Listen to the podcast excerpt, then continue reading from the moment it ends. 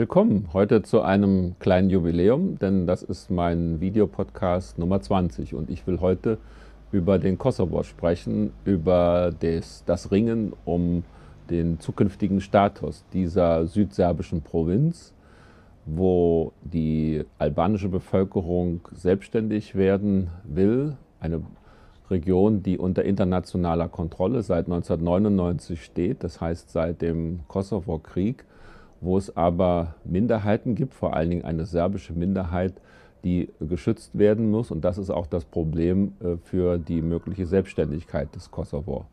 Es gab einen Vermittlungsversuch der Vereinten Nationen. Der ehemalige finnische Staatspräsident Martti Ahtisaari hat über ein Jahr verhandelt und vermittelt, hat dann einen Vorschlag vorgelegt.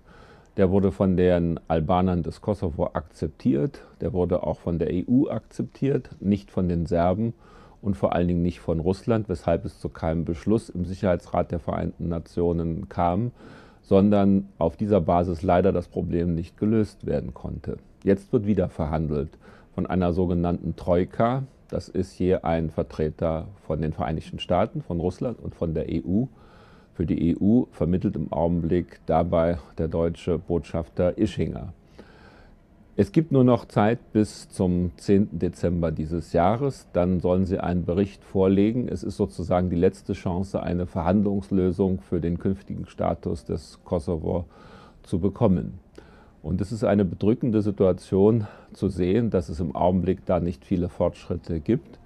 Denn am Ende könnte sich eine dramatische Entwicklung ergeben. Im Kosovo hören wir schon Ankündigungen, dass man dann zu dem Schritt einer selbstständigen Unabhängigkeitserklärung greifen könnte. Das würden natürlich weder Serben noch Russen akzeptieren. In Amerika aber gibt es die Tendenz sehr wohl, das zu akzeptieren. Und in der EU, äh, muss man sagen, wird es eine sehr schwierige Arbeit sein, hier eine gemeinsame Position zu finden. Das ist also eine große Herausforderung für die gemeinsame europäische Außen- und Sicherheitspolitik. Das ist die Situation und das wirft auch ein Licht auf ein Prinzip, was wir in der deutschen Politik und in der europäischen haben, nämlich das der vorausschauenden Friedenspolitik und der Prävention. Alles ist sichtbar. Die dramatische Situation, die kommen kann.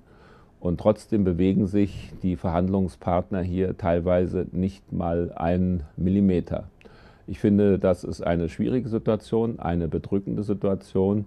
Im Augenblick kann nur die Parole heißen, jede Unterstützung für die, die noch bis zum 10. Dezember einen letzten Versuch machen, hier zu einer Verhandlungslösung zu kommen. Bis zum nächsten Mal.